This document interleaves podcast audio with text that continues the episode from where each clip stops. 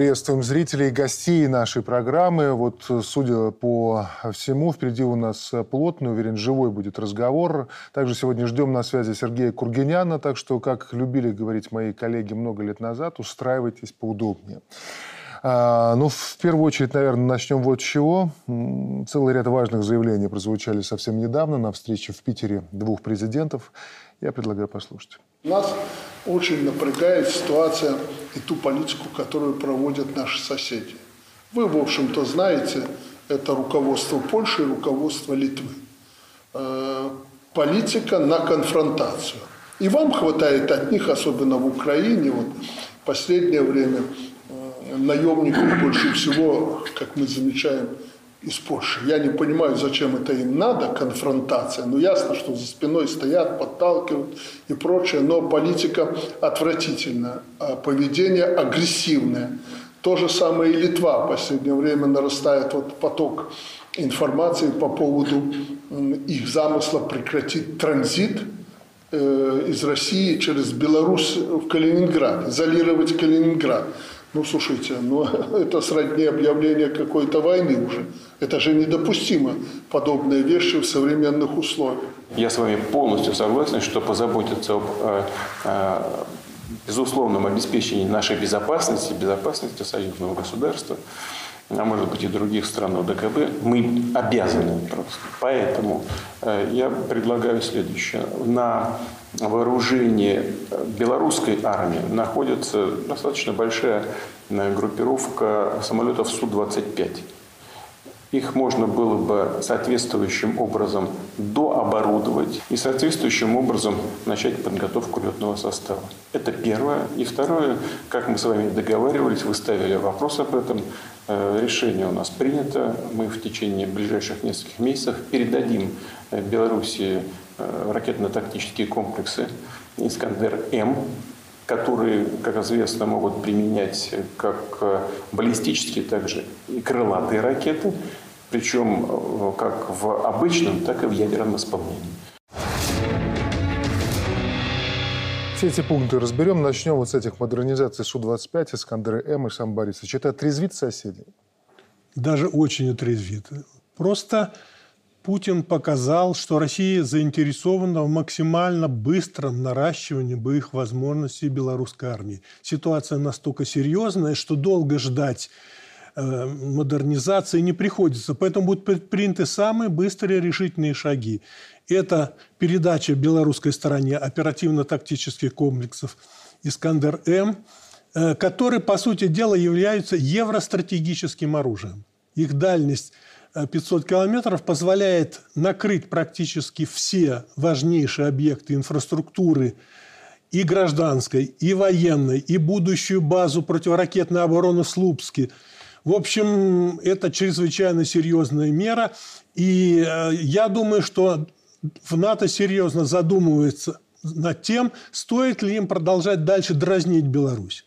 Вот. Что касается самолетов, э, переоборудования их для носителей ядерного оружия. Такая практика уже существует у наших натовских соседей. Мы знаем, что на территории Европы шесть хранилищ ядерных боезапасов Соединенных Штатов, самое крупное на территории Федеративной Республики Германии. Две базы, по-моему. Да, там предполагается, что в случае начала войны бомбы будут нести не только американские самолеты, но и э, истребители-бомбардировщики «Торнадо». Причем для того, чтобы быть готовыми к этому, действительно немецкие пилоты и пилоты других стран учатся применять э, ядерное оружие. То есть они оперируют, конечно, либо с, имитациями какими-то, но в случае э, действительно реальной войны они получат на борт эти бомбы. И, конечно, я думаю, для них было большой неожиданностью, большим шоком то обстоятельство,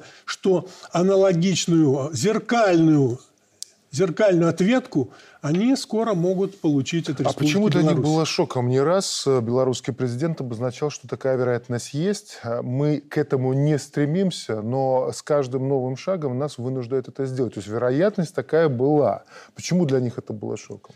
Ну, я предполагаю, что все-таки они рассчитывали оглядывались на позицию Российской Федерации. Очевидно, раньше Российская Федерация предполагала, что она сама справится с этими всеми угрозами, и того потенциала, который имеется в Калининградской области, э, на территории южных областей Российской Федерации достаточно. Но в условиях ведения специальной военной операции, когда мы видим еще одну угрозу со стороны стран Балтии, когда Россию пытается заставить воевать на несколько фронтов. Э, недаром Путин поехал в Таджикистан. Там тоже назревают серьезные события. На Кавказе неспокойно. И поэтому, конечно, Россия заинтересована в мощной, боеспособной белорусской армии, которая могла бы самостоятельно выполнять серьезные задачи на западном стратегическом направлении. А белорусская армия к этому готова? Она готова, но получив новые вооружения, Шойгу уже сам предложил нашему министру обороны о том, что надо как можно скорее белорусская армия получать самое современное вооружение. Я думаю, это все исходит из существующей обстановки. Сергей Сергеевич, если что добавить к этому? Безусловно, я бы остановился на таком политическом аспекте и этих заявлений, поскольку ведь это что, демонстрирует нам высочайшую степень доверия сегодня между главами наших государств. И самое важное, что да, это в сфере такой чувствительной и важной для нашего будущего, это сфера безопасности. Поэтому решительная модернизация белорусской армии, завершение формирования боеспособной группировки союзной войск, э, думаю, дает нам все основания э, полагать, насколько серьезные вызовы э, стоят перед Республикой Беларусь и Россией союзным государством, с одной стороны. Это недружественная политика соседей, как эксперты отмечают, и продолжение вот этого курса на конфронт... в рамках конфронтационной логики. И, безусловно, нам нужен мощная боеспособная группа, как минимум как один из элементов сдерживания. Ведь мы, не, мы всегда последовательно занимаем все равно миротворческую и миролюбивую политику. Можем ли мы считать, что вот этот ответ, который мы услышали в Санкт-Петербурге, он в том числе и держит в уме события, которые связаны с блокировкой Калининградской области? Безусловно. Безусловно, э, мы неоднократно слышали агрессивную уже риторику, потом заявление о блокаде транзита и грузов, ведь это очень чувствительно не только с точки зрения экономики, экономики. Вот. Это, же, и, ну, это же вопросы тоже, кстати, безопасности. Прибалтика э, продолжает исполнять роль клиента, не самостоятельно в принятии э, своих политических, внешнеполитических решений, э, имеет серьезные проблемы в экономике, и с, э, связанные в первую очередь и с, с, с завершением вот ковид-пандемии. Э, и с оттоком э, рабочей силы из своих стран. Каким-то образом здесь прямой, мы напрямую видим, что есть экономические причины. Таким образом, наращивая группировку войска, это содержание, новые бюджеты от НАТО и Соединенных Штатов Америки, таким образом пытается в том числе решить политические элиты свои экономические проблемы. Но как это отразится на Республике Беларусь? Ну, самым непосредственным образом. Поэтому и мы здесь должны мы сейчас просигнализировали к, тому, к нашей готовности реагировать на данный вызов, на данную угрозу. Ну и, значит, мы готовы, наверное, если ситуация будет разворачиваться неблагоприятно, каким-то более решительным действием, осмелюсь предположить. Угу. А что вы подразумеваете, когда говорите, что мы готовы к более решительным? Ну, есть более, как-то, э, есть эксперты, которые более с крайних позиций выступают и говорят вообще о Сувалковском коридоре. Ну вот, может, э, эта тема, может быть, даже для отдельного обсуждения. Э, ну, да. Я хотел бы подчеркнуть, с моей точки зрения, это как минимум усиление именно безопасности Республики Беларусь. Для того, чтобы прикрывать Балтийский регион, да, так скажем, даже тоже Прибалтику и даже Польшу, самой э, России вполне достаточно тех группировок, которые расположены на Калининградской э, территории, Калининградской области. Мы понимаем, что сегодня растет именно угроза для Беларуси, как с точки зрения польского направлении, так и с точки зрения южного, украинского. И поэтому, учитывая рост авантюризма, я бы сказал, безумия, натурального практически безумия, не только уже там в украинской столице, да, а в столицах европейских стран и Вашингтона, то подобное действие, ведь, заметьте, наш президент поднял вопрос. И что это нашу сторону да, напрягает и беспокоит. То есть Александр Григорьевич Лукашенко обеспечивает безопасность, в первую очередь, белорусского народа, ну и, конечно же, союзного государства. Поэтому, в первую очередь, это осуществление наших коренных национальных интересов обезопасить по-настоящему. И, может быть, действительно отрезвить, как здесь вот сказано, э, не западные элиты, а западное население. Сейчас в Европе уже поднимается э, буча, так скажем, в хорошем смысле, не в том, котором они придумали, да, а в антивоенном направлении. Сейчас в Италии идут демонстрации, во Франции идут, в Испании даже вот где будет сейчас проходить э, саммит НАТО, там антивоенные демонстрации.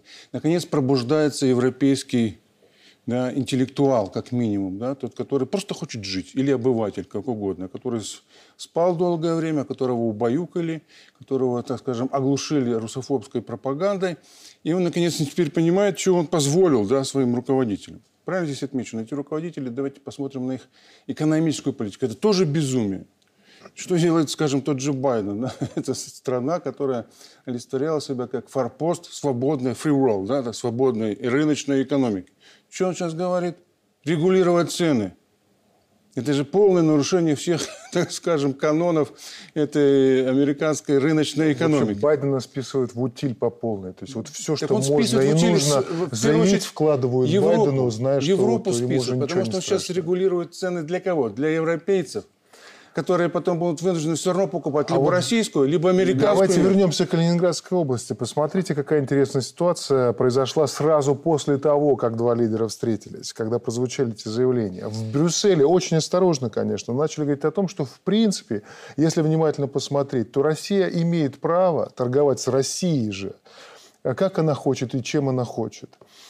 Но Казалось бы, вот, вот, вот уже близкая история для того, чтобы как-то разрулить ситуацию с блокировкой или там осадой Калининградской области. Но Литва вдруг устами Науседы сказала, что нет, мы будем до конца принципиальными, как-то он сказал, нет, мы будем держаться до конца, никаких уступок не будет. Вот так вот. Прибалтике гораздо более выгодно выступать э, клиентам там, Соединенных Штатов. Прибалтике ли? Или вот, вот таким непоседом э, Ну, непоседом, но уседом нет. Мы должны отделить э, народ Прибалтики, как там народ Польши, от э, тех политических элит, которые, в общем, эту риторику транслируют. И потому что они, в первую очередь, заинтересованы в своем благополучии. И уже давно мы видим, из 2014 года мы видим, как элиты э, Литвы, э, Латвии э, совершенно оторваны от интересов даже собственных граждан, но готовы исполнить любую волю, в том числе для того, чтобы ослабить влияние старой Европы. Почему? Вот мы говорим заявление в Брюсселе, насколько на сегодня политических хватит возможностей Европе свою волю, вот старой Европе, да, старым европейским элитам, транслировать свою волю и свои интересы. Но пока им воли не хватает. Да нет у них уже никакой да, воли. Потому что, да, они тоже не субъектны. И здесь не субъект. формируется вот два больших вот таких полюса противостояния. Их в мире, конечно, ну, гораздо больше. Ну, даже последние беседы, так скажем, когда Макрон подбегает к президенту США, и говорит, слушайте, я вот только что разговаривал с саудовским, значит, шейхом, и он мне сказал, что там вот у него нефти нету, и он не знает, как ее увеличить добычу. То есть Байден, да, а вы видели, заметили, как шел переговор? В этом рядом шел Салливан, да, помощник. Вот, вот как раз мы да, по, по национальной безопасности. Макрон к нему обращается, к Байдену, потом понимает, что абсолютно пустое место перед ним, и начинает э, оборачиваться к Салливану. Смотрите. Да, да, Человеку, да. который действительно реально принимает какие-то решения. Перед нами клоуны. И Макрон выступает как клоун. Вроде бы солидный человек, работал у Ротшильдов, да, как банкир понимает, что ведет, ведет к банкротству, но ничего не может сделать. Знаете, потому даже, что у них нет этой Даже на Западе вот эту ситуацию, ее очень подробно, кстати, разбирают. Надо сказать, что элиты, возможно, уже воли своей лишились, но отдельные силы пытаются хотя бы медийно обозначать, что вот этот край пропасти, возле которого оказались. Они четко обозначили, что G7 вот эта вот встреча была, это была не встреча национальных лидеров, это была встреча менеджеров транснациональной корпорации, у которых одна цель, и в расчет интересы граждан своих государств уже не берут. А посмотрите, какое веселое лицо у Олафа Шольца. А между прочим, первая жертва – это Федеративная Республика Германия, как экономический локомотив. Первая страна в Европе, которой нужна и нефть, и газ для сохранения своей экономики, в первую очередь, это Федеративная Республика Германия. Я бы обратил внимание на заявление Шольца, которое прозвучало некоторое время назад, о том, что Германия собирается создать самую большую армию в Европе. Это в, в условиях, когда кризис экономики, когда практически весь немецкий ВПК парализован, он прекратил свою реальную работу. И вдруг такие заявления. Вопрос, зачем? Вопрос, где взять деньги? Вопрос, э, зачем это делается?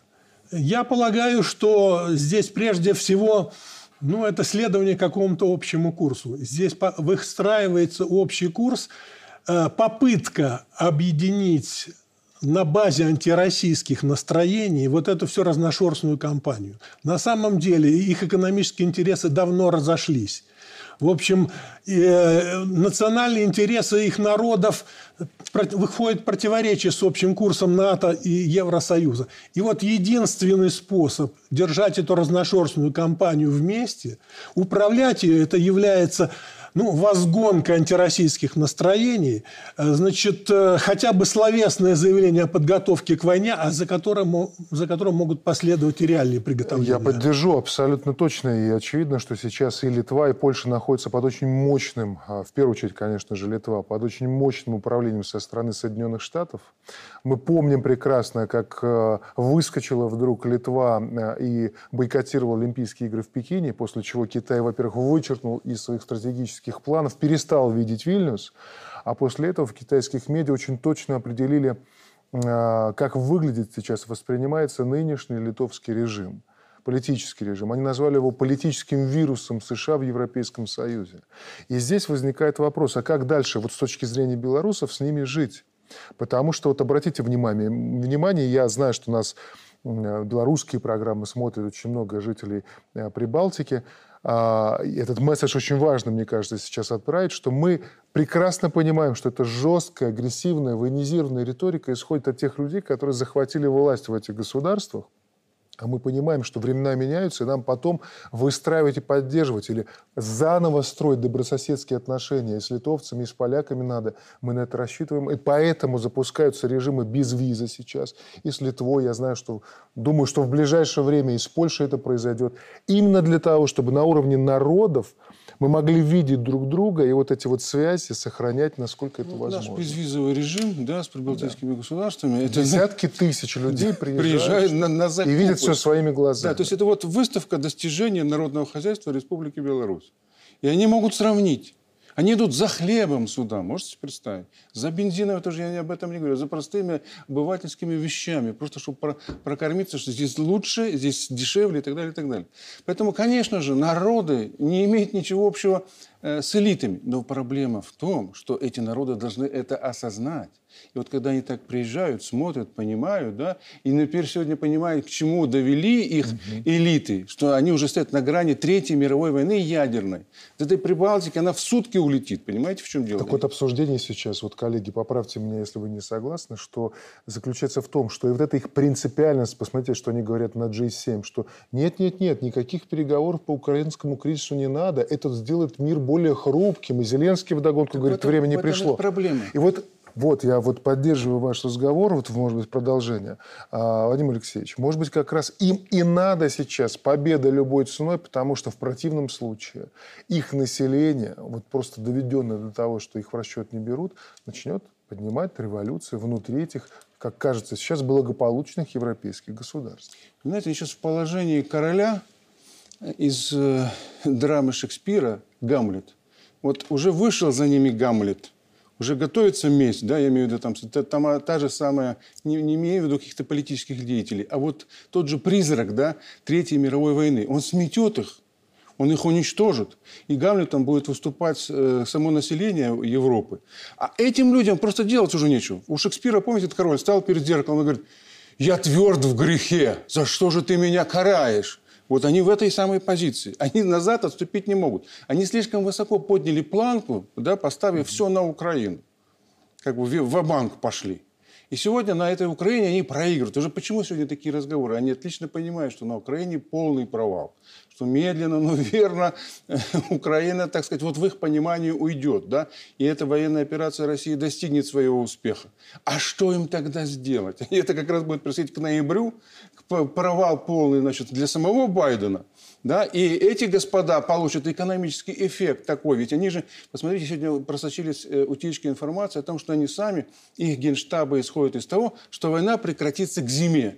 И сам Зеленский уже об этом просит. Давайте прекратим к зиме. Как она прекратится? Ну, конечно же, не победой, не вхождением в Москву, а совершенно другим, да, обратным действием.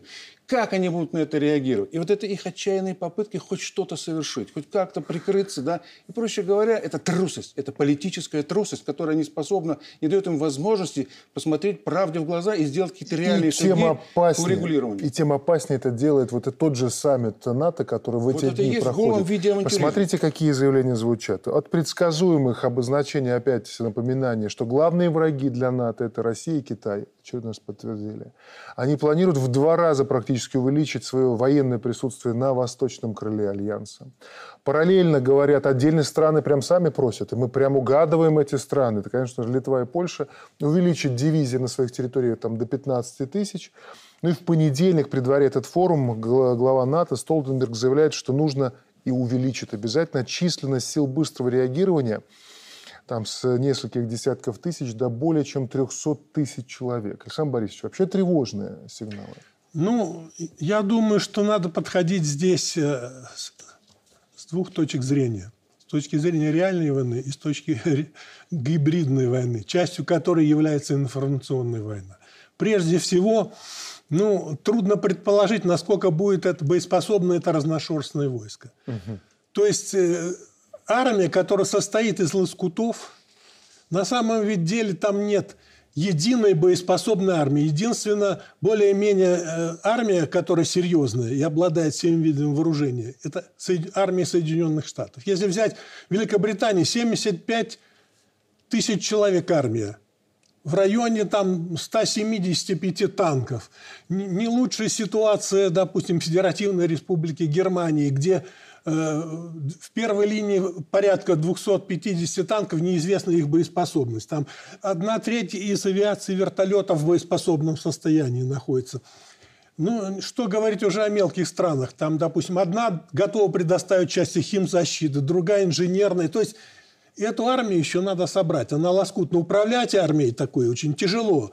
И боеспособность ее под большим сомнением.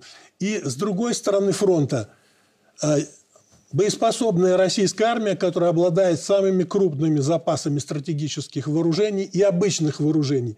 Понятно, что я думаю, что военные специалисты Соединенных Штатов, реальные военные, они понимают, что соотношение сил не в пользу НАТО, хотя их количественно больше. Но надо делать заявление именно с учетом давления на общественное мнение, прежде всего, своих стран. Прежде всего, на тех своих сателлитов, которые э, очень сильно опасаются, что их в конце концов бросят. Бросят. Э, многие сомневаются, что НАТО будет бороться за страны Балтии, за своих э, сателлитов на юге Европы и так далее. Поэтому прежде всего значение этих заявлений – это попытка их сплотить и успокоить. Как вы относитесь к размышлениям по поводу того, что вот эта вот численность 300 тысяч, это действительно психологическая атака, психологическая отметка, потому что все прекрасно понимают, что Россия использует, ну сколько там, контингент порядка 200 тысяч да, в специальной военной операции, и они специально, ну, поскребли по сусекам, собрали 300 тысяч, чтобы вроде как вот морально, моральную опору иметь. И что на самом деле это не наступательная как бы история, а больше оборонительная, потому что держит в уме, что если вдруг Россия там мобилизует этот миллион, то противопоставить можно только ну, некое ядерное там наступательное ну, Россия решение. использует 18% э, своих военных возможностей на Донбассе не использует... Э, ну, это оценочная информация. Да, это оценки российских же источников. И Почему? 200 тысяч. Потому что, значит, она опасается подлых ударов с других направлений. И ситуация вокруг транзита в Калининградскую область показывает, что тут тоже надо ухо держать востро. Кроме того, действительно, э, ситуация и э, с Румынией, с Молдавией, угу. вообще, где в Приднестровье находится контингент российских войск и громадные запасы боеприпасов и так далее. Кавказ Центральной Азии. То есть Россия, она не полностью подключает свои возможности. Но если понадобится, то Россия мобилизует гораздо больше ведь миллиона. Конечно. Гораздо больше миллиона. И я думаю, что в Европе понимают, что ничего этому они не, не смогут противопоставить. И это Я хотел пишут. бы добавить по поводу этих цифр, поскольку вы здесь вы произнесли.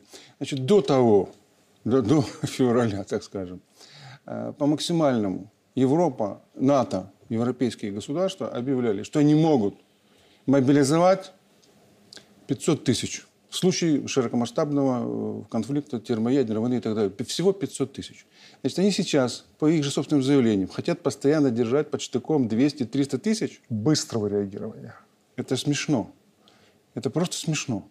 Во-вторых, э, что хотелось бы еще сказать. Почему э, российская военная специальная операция, она вот не разворачивается в полном объеме? Потому что как раз американцы хотят понять, как будет себя вести российская армия в, рам- в рамках ну, широкомасштабного развертывания. Она фактически действует, там, Россия, э, на уровне своих специальных войск специального назначения. Группировка не масштабирована в полном объеме. И вы э, отлично понимаете, что даже вот когда засылаются туда какие-нибудь вот эти самые Хаймерсы, еще что-нибудь, да, как бы вооружение, они просто хотят пощупать, как будет реагировать на эти вещи, как будет вестись войс- ну, как бы, да, э, артиллерийские дуэли и так далее, и так далее. Они хотят понять, э, как действует сегодня самая боеспособная, получившая опыт в Сирии, армия в мире. Причем это самая боеспособная и самая победоносная армия в мире. И я думаю, что как раз успехи на территории Луганска и Донецка – это лучшее предупреждение всем вот этим господам, что они просто ляпают языком. Ни к чему реальному они никогда не подойдут. Не менее, не списывал бы это со счетов вот так э, легко. Э, Заявления политические могут, конечно, звучать э, разные, любые, будь то преследовать свои определенные тактические цели. Но вопрос в том, что вот в условиях этой риторики, правильно, безумие, это и подтверждение готовности пойти на любые провокации. То, что воевать будут, если Ну, они вот будут готовы воевать в Прибалтике, они, как и безумие, на да. Украине, будут воевать до последнего Прибалта там. Поэтому ни- никаких сантиментов по отношению к своей клиентеле, о тех, кто манипулирует этой всей историей, разворачивает эту игру, у них нет. И здесь тоже не надо списывать со счетов и пот- потенциал ЧВК, потому что в случае каких-то активных боевых действий численность этих компаний тоже ну, до конца тоже ж неизвестна. Это беспособные соединения, работающие на Ближнем Востоке, в Африке, имеющие колоссальный боевой опыт и тоже задействованный как в основном как инструкторы на Украине сегодня. Да, завершение спецоперации успешная России на Украине расставит точки над «и», это определенно. А вот перезагрузка наших отношений с нашими соседями, я уверен, произойдет именно тогда, и по нашим уже правилам, когда они перестанут существовать как проекты анти-Беларусь и анти-Россия. А Обратите внимание, что перезагрузка происходит не только на треке Евразийского экономического союза, там, я уже не говорю про союзное государство Беларуси и России. Посмотрите, что с БРИКС происходит. Реально в, э, вступление Ирана, присоединение Аргентины. То есть это пересмотре- пересмотр всей архитектуры международных отношений, распределения ресурсов. И, кстати, Китай, надо дать должное остроумию китайских э, э, дипломатов, вот то, что они публикуют в Твиттер, они сопоставили, они поставили фотографию, значит, э, G7, и рядом, значит, фотография с лидерами БРИКС. И просто написали, сколько населения в G7, 777 миллионов, и сколько стоит, э, входит в состав БРИКС. Это больше трех миллиардов человек. И сказали, в следующий раз задумайтесь, когда вам говорят про международное сообщество. По-моему, это очень четкое заявление. Но при этом посмотрите, вот, э, Вадим Алексеевич, вы как международник, во что превращается международная дипломатия? А, Это же просто посмешище, когда ну, целый премьер-министр Великобритании Джонсон в разгар G7 предлагает своим коллегам раздеться для того, чтобы доказать, что они круче, чем Путин. И вот сообщается, что такую идею стриптиза саботировала только Урсула фон дер Ляйен. Почему-то. Вот. Что это за уличные задиры? Что это за гоп-стоп такой? Ну, дипломатия закончилась тогда, когда она перешла в Твиттер. Что кто такой дипломат? Это официальный представитель государства. Значит, мы что же, с Твиттеру придаем статус официального информационного канала? Владимир Алексеевич, но этот Твиттер доводит... Вот тоже Зеленский и прочие сидели в Твиттере и занимались этими вопросами. Потом приросло в то, что реальные люди погибают. А Вот, вот в этом опасность, Вот, что ну, вот я- они шутят-шутят, кто круче, а потом Но бабац, с точки зрения случилась. профессии это совершенно у недопустимо. них другая профессия. У дипломатов другая У них. профессия. А у этих? А этих другая профессия. Они, а сегодня перепутались эти профессии. Дипломаты перепутались абсолютно с этими, да, КВНщиками и так далее. и так далее. Занимаются враньем. Откровенно. Ну, всегда врали. Давайте вещи А называть может, они своими не именами. врут, потому что они, правда, менеджеры э, и работают просто на другие задачи, а мы Они почему-то отлично думаем, что они понимают, что должны они думать про врут. население. Вот, вот эта семерочка сидит, они отлично знают, что не врут. Посмотрите, что несет Борис Джонсон. Ему только надо удержаться в кресле, поэтому несет какую-то всякую ахинею. Он готов говорить все, Да, что, всё, что угодно, угодно. потому что на сменам европейским лидерам, сильным, представляющим интересы своих стран, да, даже европейского сообщества целостно, вот, пришли кто? Ну, не просто политические менеджеры, шоумены, политические карлики. И вот э, мы пытаемся тоже как-то, у нас тоже экспертное сообщество пытается на это реагировать, на их заявления. Да нет, ну, нужно вести свою суверенную политику, исходить из своих национальных и союзных интересов, делая свои заявления, а самое главное, делая практические шаги. И в этом мы их э, опережаем и делаем все правильно. И эта вся накипь политическая, ее смоют. Начнется осенью отопительный сезон э, в Европе, начнется кризис продовольствия в Европе, мы это все увидим и посмотрим, какая будет риторика, а самое главное, как отреагируют простые граждане европейских стран на действия так называемых Вот это элит. основная проблема. Уровень политического сознания Европы.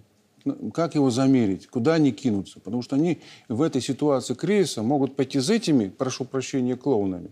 И тогда это фашизация. То есть фашистские какие-то режимы будут возникать в Европе. Либо они их скинут, этих господ, да, так скажем. И тогда это движение в правильном направлении. Тогда Европа начнет выздоравливать и двигаться, ну, скажем, в сторону реальной демократизации. Потому что это не демократия. Это автаркия, прикрывающаяся да, фиговым листком демократии. Более ничего. Более того, это как раз показатель полного упадка буржуазной демократии. Потому что раз во власть тащат клоунов, да, если они все artificial, то есть в том смысле искусственно созданные, даже не политические фигуры. Возьмите того же Макрона, возьмите того же Трюдо молоденького или Зеленского. Зеленский вообще просто выпрыгнул из э, сериала «Слуга народа» и попал во власть.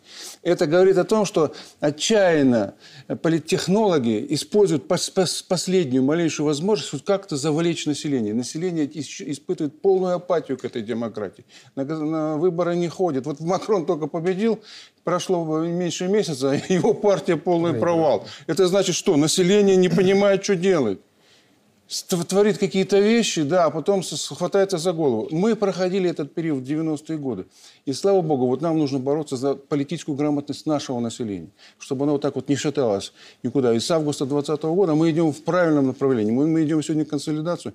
Я вчера присутствовал при презентации, но это может быть другая тема, да, вот социологического замера на, на настроение нашего на- населения, да. Почему? Это, в общем-то, все в одной канве. Да, и он отметил самое главное – консолидированность возросшую консолидированность нашего общества. Мы, столкнувшись с этой реальностью, не с болтовней, а с реальностью, с реальными опасностями в Казахстане, на Украине, поняли, что наше руководство, да, это действительно серьезные политики, что оно защищает интересы народа. И этим мы сильны. Поэтому нас свернуть вот так вот, да, каким-то там, кстати, кукловодом, никогда не удастся. Мы сейчас движемся в правильном направлении. Поэтому это, эта компания, это уходящая, это э, нат- уходящая натура, будем вещи своими Это называть. ведь и угроза. От их, от их неквалифицированности и безответственности. Да, вот в этом Ка- они не могут да. понять последствия, оценить своих шагов ввиду, так Это- сказать, низкой своей Я, я политической прошу культуры. прощения, одну жесткую фразу скажу. Это семь обезьян с ядерной гранатой в руках. И вот, они перекидывают через стол. Вот это, это самая большая опасность. Они э, с легкостью оперируют тысячами, сотнями тысяч военнослужащих, оперируют этими ядерными хранилищами, когда э, Столтенберг говорит, если Германия будет против нахождения на своей территории ядерных боезапасов, мы ее перейдем в Польшу. Ну, как может ответственный политик, возглавляющий хотя бы номинально военный крупнейший союз, оперировать такими понятиями? Поэтому, конечно, существует и нарастает опасность безответственных шагов со стороны этих политических Напоследок, деятелей. вот мы уже ближе к выводам приближаемся, да, а, я бы хотел показать видео. Оно не сенсационное, возможно, вы в социальных сетях его уже видели, но оно вот в копилку, а, которая подтверждает тот факт, что вот эти красные линии появились не в 2019 году, не вчера. Они существовали всегда между Западом и Востоком, и они всегда были очевидными. А, фрагмент программы российского телевидения 97 год. Давайте послушаем. Украина хочет жить нормально с Европой, так же, как и нормально с Россией. А я знаю, тут недавно в одной из академий американских проводились э, учения штабные, и там э, гипотетически 2000 какой-то 25 год – разрабатывается ситуация, что Россия воюет, э, Америка воюет с двумя государствами, Китаем и Россией, и причина войны как раз то, что Украина начала войну с Россией на стороне НАТО. Так считают в России тоже, как и в Америке, что Россия может начать воевать с Украиной, если Украина в НАТО, а России нет. Что Караганов ответил, мне было бы интересно. Угу. Да? Он сегодня выступает с жестких позиций, а тогда был евро, европеистом. Да, То есть тогда уже было понятно, что в 20-х э, э, годах 21 века обязательно что-то произойдет. Любимов пользуется утечкой информации, которую ему подкинули американцы. И он ее на, на уровне президентов да, да, озвучивает. Это, это был зондаж. Да, зондаж. И вот да, теперь мы понимаем, что это, что это планировалось да. еще тогда. И вот мне, в общем-то, главный вопрос, я бы хотел к выводам подойти. Вот э, украинский кризис. Вот не успели сегодня обсудить, но еще вернемся, это надолго. Молдова, Румыния. Это на самом деле процесс не менее страшный, может быть, чем украинские события. То, что происходило у нас в 2020 году, это тоже, сейчас мы это понимаем особенно, это тоже звено вот этой большой цепи. И наш настоящий враг, настоящий враг, это не Джонсон, который предлагает раздеться, чтобы показать, кто круче Путина. А это понятно, что не Зеленский, не Байден, а вот тот настоящий враг, кто стоит за их спинами и который умен, очень хорошо осведомлен, очень хорошо оснащен, терпелив и готов работать в долгу в 97 году.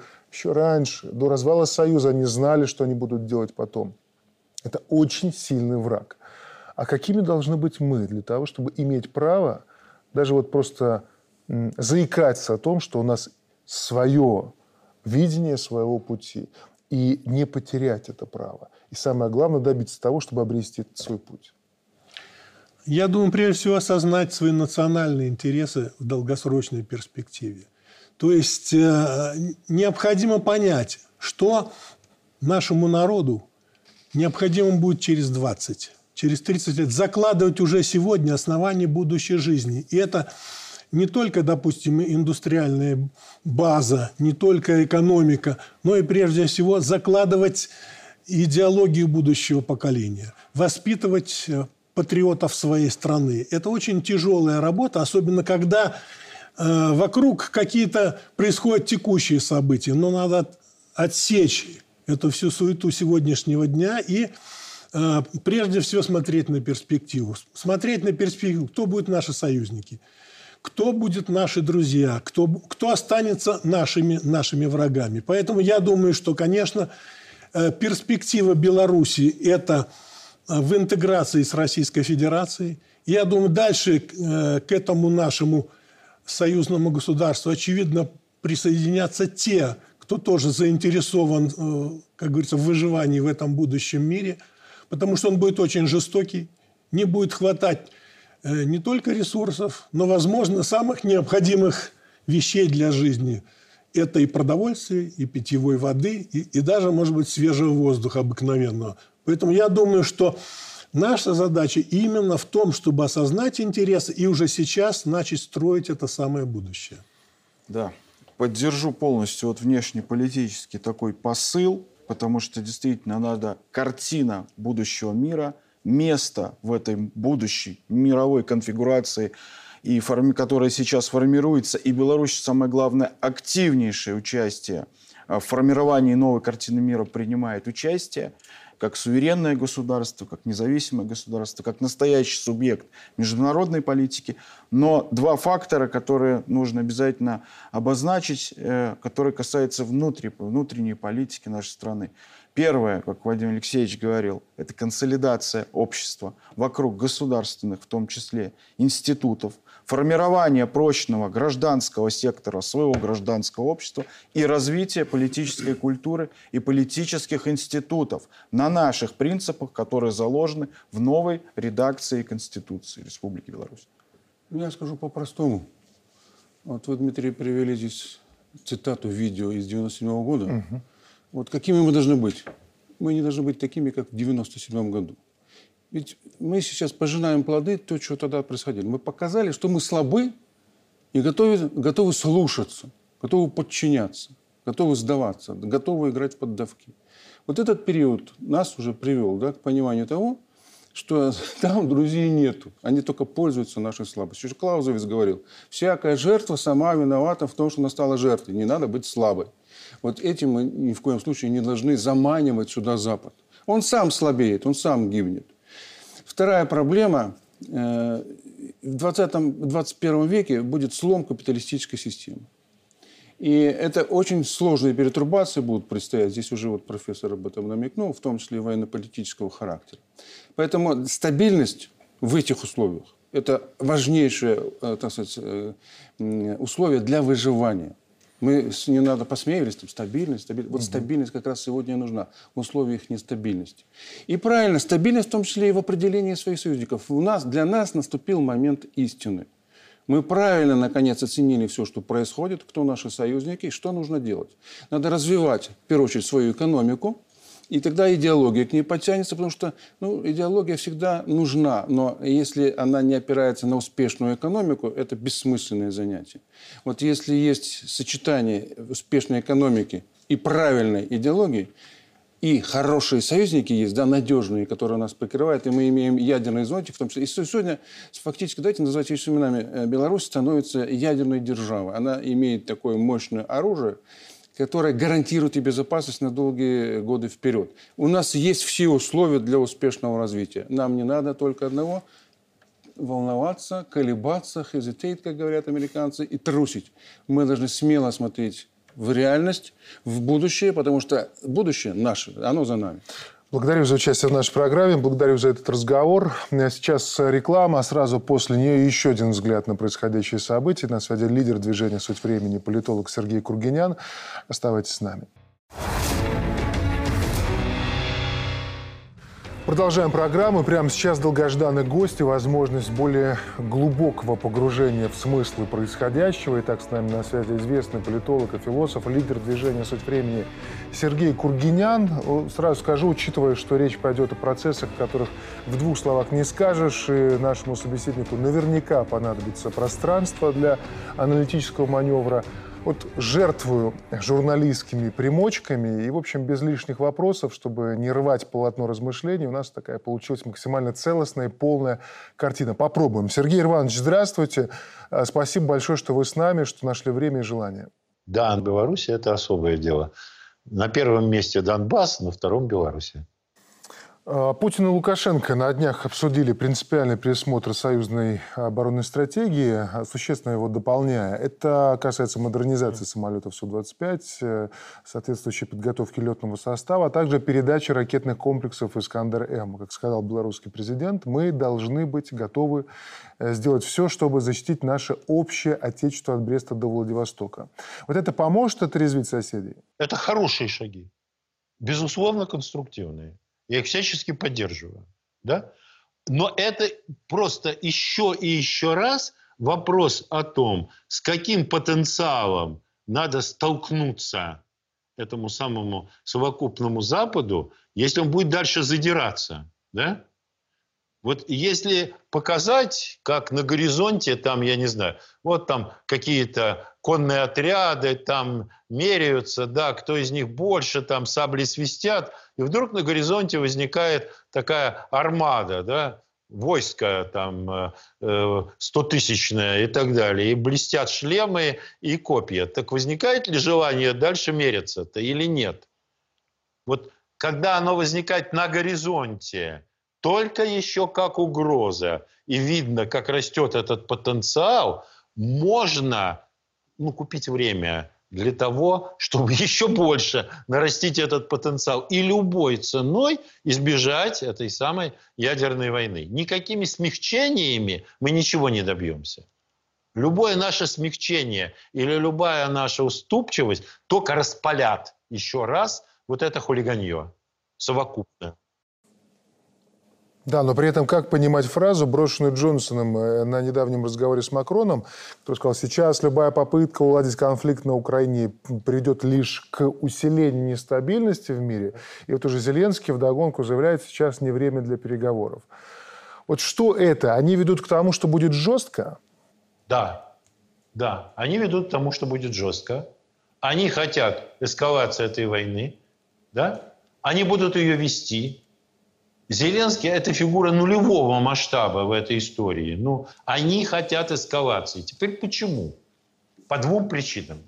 Можно я позволю себе одну метафору? А, пожалуйста, Значит, пожалуйста. да, смысл был такой. А, когда-то, ну, я, я, я был секретарем Комсомольской организации и так далее, нас направили сколько-то людей на то, чтобы охранять как бы восьмиклассников и восьмиклассниц, которые там были на сельскохозяйственных работах. Ну, мы там охраняли, ну, седьмому, охраняли, ну, седьмому молодые люди, там танцплощадка, где-то мы там гуляли, танцевали. Я провожал какую-то барышню и заблудился в этом большом каком-то подмосковном селе. Да? Заблудился, и вдруг вижу, у калитки стоит человек.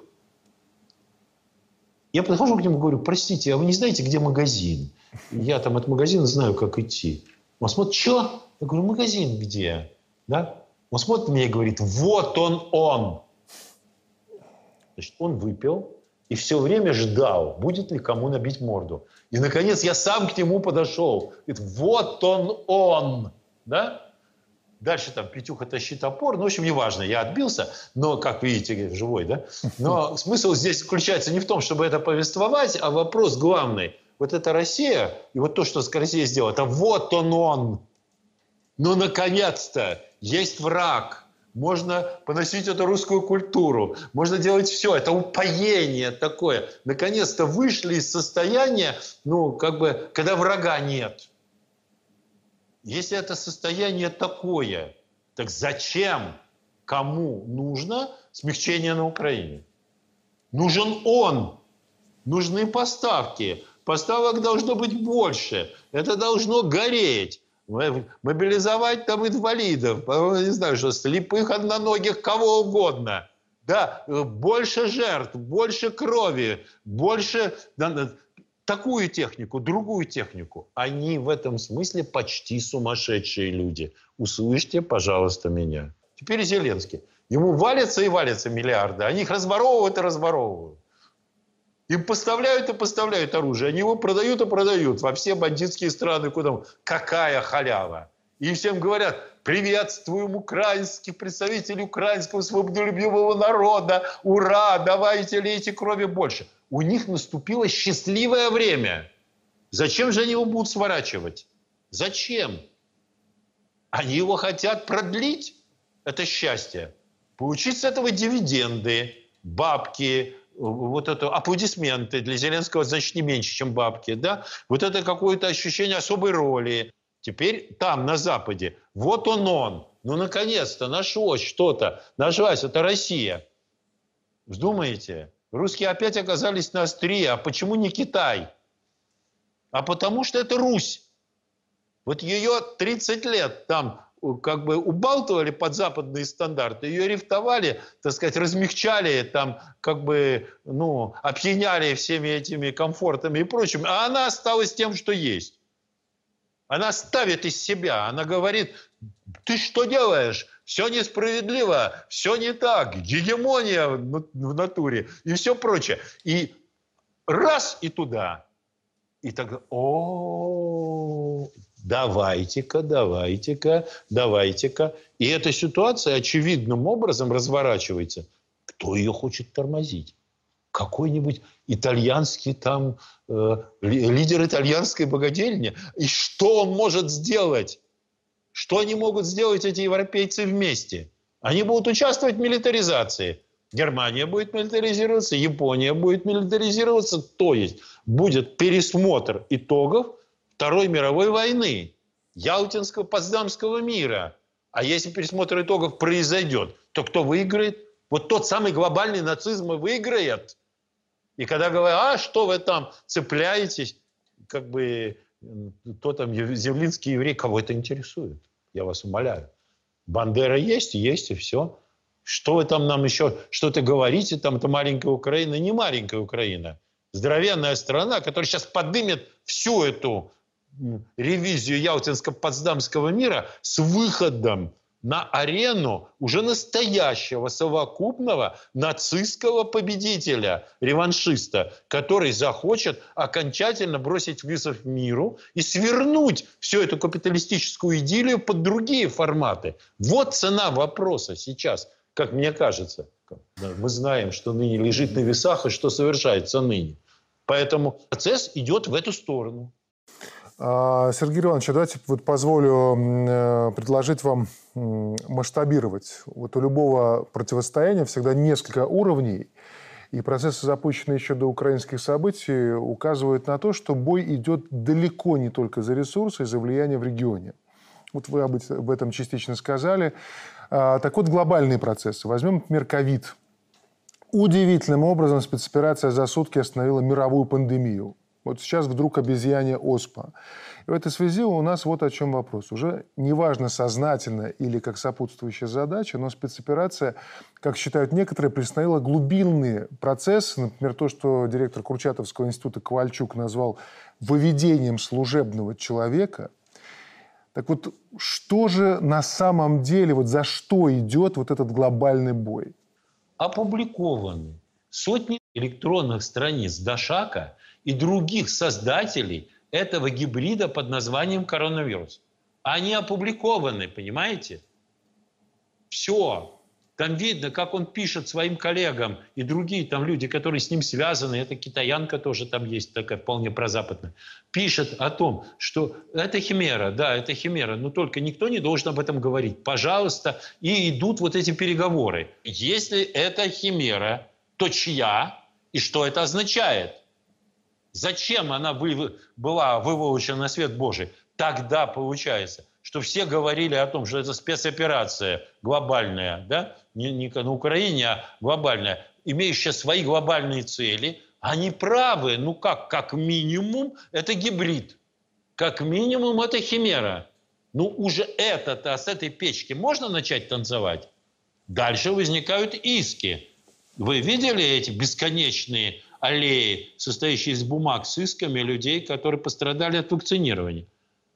Ну, как бы, ну, я считаю, что нации очень не хватает, Владимир Борисовича Березу, этого Жириновского, да, который, так сказать, там все-таки, ну, перебрал с этими вакцинациями и всем прочим, и так далее, и тому подобное. И таких людей много. Я вижу, как опять, опять и опять, я прошу прощения, Фаучи заболел нации, да, и другие граждане. Значит, что происходит-то? Почему это все не работает? Почему ясно, что это все про что-то другое? Потому что я здесь вынужден перейти на уровень высоких материй. По Марксу можно прочитать Маркса так, что капитализм – это не формация, феодализм – формация, рабовладение – формация, а капитализм – не формация, а переходный период от чего к чему? От гуманизированного феодализма да, к дегуманизированному. Что означает собой этот коронавирус, который уже прямо говорят, что это переход к инклюзии, а инклюзия есть технофеодализм. Это как раз и означает, что от капитализма, да, как переходного периода, идут к устойчивому укладу, а который будет тем же феодализм, но другим. Что такое социальная ответственность крупных западных корпораций? Это минус государства. Не время ли для того, чтобы в условиях подобной конфронтации и в условиях, когда вопрос о гегемонии поставлен ребром, поставить следующий вопрос. Вопрос о трендах. Идем ли мы в тот тренд, или у нас свое представление о мегатренде? Потому что до сих пор говорилось, что мы хотим завоевать только хорошее место в мегатренде. Нет места России и Беларуси в мегатренде. Они там обречены. Значит, смысл здесь заключается только в том, что задача идет в том, чтобы этот мегатренд изменить. Потому что если мегатренд да, является технофеодализмом, и по большому счету, так сказать, вот этим тоталитарным концлагерем полным, то слушай, дорогой, кому такая жизнь нужна? Как говорил один герой грузинского анекдота. Да? Так значит, тут вопрос заключается в том, что мы хотим жить, но мы хотим другой жизни. Для себя, для своих граждан, а в общем-то и для человечества. И не понимаем, откуда все это идет. А идет это только от одного. Если нельзя удержать господство той структуре, которая есть, надо менять структуру.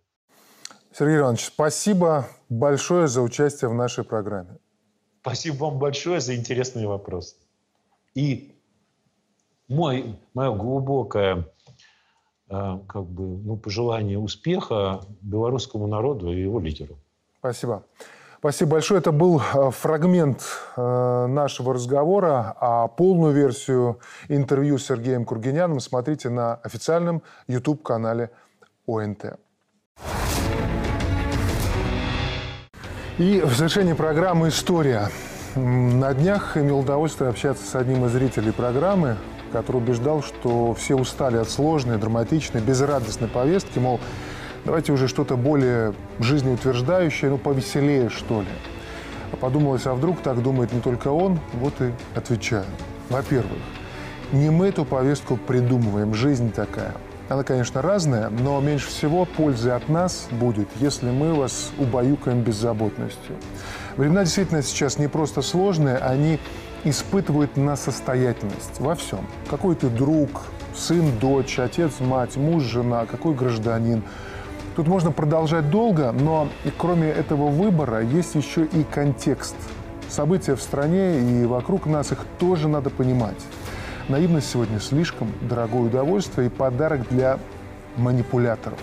Но, во-вторых, еще наши предки говорили, не тот пропал, кто в беду попал, а тот пропал, кто духом упал. Так что не будем падать духом перед лицом испытаний, которые выпали на нашу долю. И это пройдет. Спасибо, что вы с нами. Счастливо.